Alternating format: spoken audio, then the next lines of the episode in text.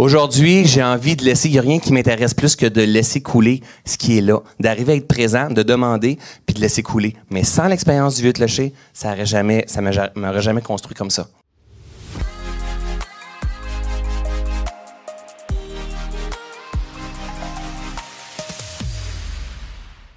Euh, François, toi, dans ton livre, tu nous livre d'ailleurs que vous pourrez euh, avoir euh, à la sortie, tu te dévoiles complètement, tu nous racontes ton, ton, histoire, tu nous livres d'ailleurs que tu as eu une estime de toi-même extrêmement basse. Tu écris, j'ai eu le privilège, j'aime bien ce mot-là, de faire trois burn-out, c'est quand même beaucoup. Ouais.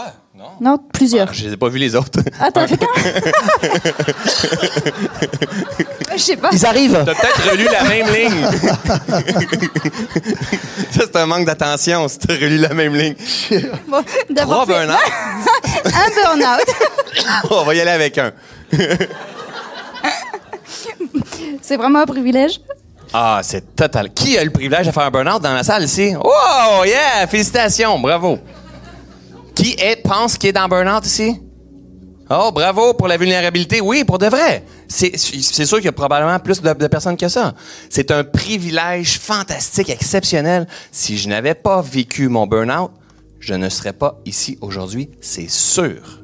J'avais à passer par là si je n'avais pas vécu ma faillite, qui était une autre contraction exceptionnelle que j'ai eue, je serais pas ici, c'est sûr. Oui, il y a eu le burn-out, mais il y a eu euh, les premières conférences que j'ai faites. J'avais peur de parler. Tu racontes dans ton livre, c'est à mourir de rire. Oh, ben, c'est pas, si drôle ah, que ça quand même. On se calme là.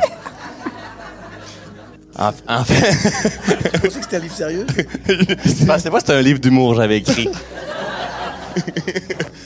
Mais la première, ouais, je vais, je vais, raconter quand même. Parce que faut pas oublier que je suis quelqu'un de, à la base, quelqu'un de manuel, qui vient d'une famille manuelle, qui travaille de, la terre. Et puis, le jour où est-ce que je découvre qu'on a un potentiel exceptionnel, qu'on devrait enseigner ça dans les écoles, moi, je suis illuminé comme un sapin de Noël, j'ai tout compris de la vie et je veux donner des conférences. Et je fais peur. Hein, tout le monde autour de moi ont peur quand ils, quand ils me voient parler. Et je décide de louer une salle de spectacle à environ comme ça, il y a 250 personnes, et de remplir la salle avec des clients de mon domaine, des, des amis qui ont des motos avec moi, mes 20 employés, mes frères, mes sœurs. Elle est pleine, 250 personnes, et j'ai appelé ça le One Man Show, le jeu de la vie. Parce que moi, j'avais tout compris. Et j'ai écrit, et j'ai écrit ma conférence mot à mot dans un cartable rouge, mot à mot, là. Je pense qu'on avait comme 57 pages ou quelque chose comme ça, et je l'avais mis juste sur un banc à l'arrière. Ce que je ne savais pas à ce moment-là, moi, je n'avais pas pratiqué la conférence devant personne parce que je voulais pas le pratiquer devant 10 personnes puis qu'ils me jugent.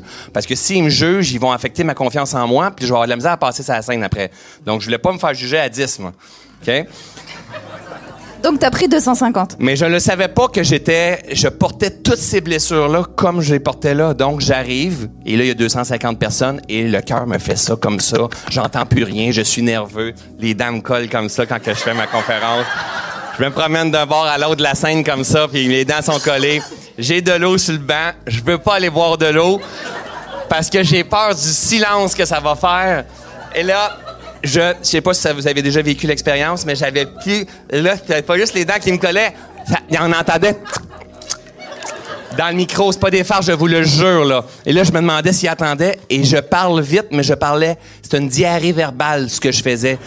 J'étais extrêmement nerveux, je me promenais d'un bord puis de l'autre, je cherchais mon texte dans mon cahier et à un moment donné, je voyais les gens, puis là, si on prenait un pause, une photo ici comme ça là, et je vous montrais la photo, vous avez à peu près toute l'air à vous emmerder présentement.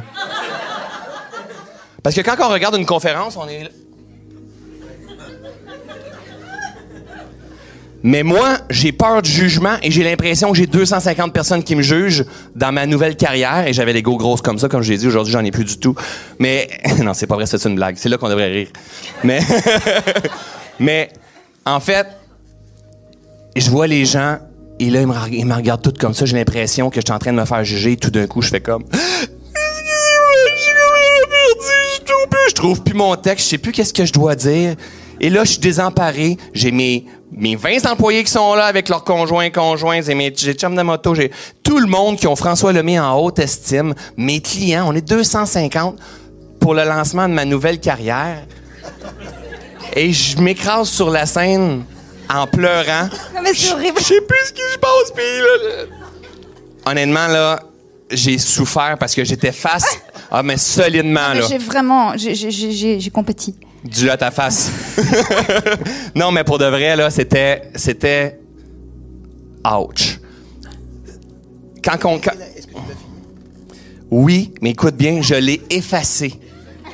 Ça me faisait tellement mal. Non, mais dans les six mois qui ont suivi, là. Ça me faisait tellement mal, mais à ce moment-là de ma vie, je savais pas, j'étais mis face à mes souffrances. Le mot souffrance, même si j'avais fait mon parcours en coaching et tout ça, le mot souffrance n'avait pas pris tout son sens. Aujourd'hui, dans ma vie, le mot souffrance, là, c'est un bijou. C'est des bijoux qui se cassent derrière nos souffrances. Toutes nos, nos, ressources sont derrière ça. Mais à ce moment-là, je m'en rendais pas compte. Ma mère est assise sur un petit banc en bois, comme juste euh, la personne qui est là ici. Je vous jure, ce qui est vrai, ce que je vais vous dire là, là, ma mère, elle a fait pipi sur son banc pour pas se lever de peur que je crois qu'elle s'en aille. Fallait que ça soit mauvais, hein?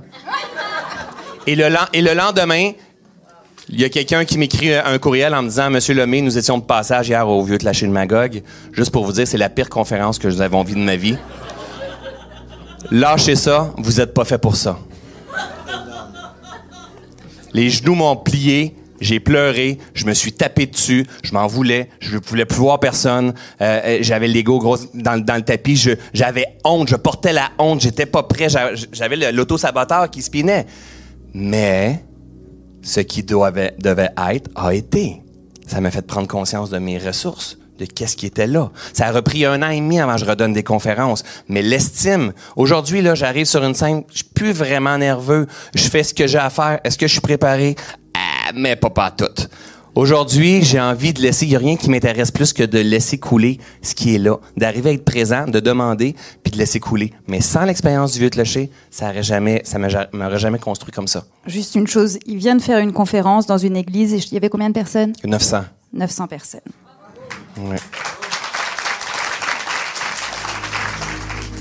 Regarde en toi et tu verras.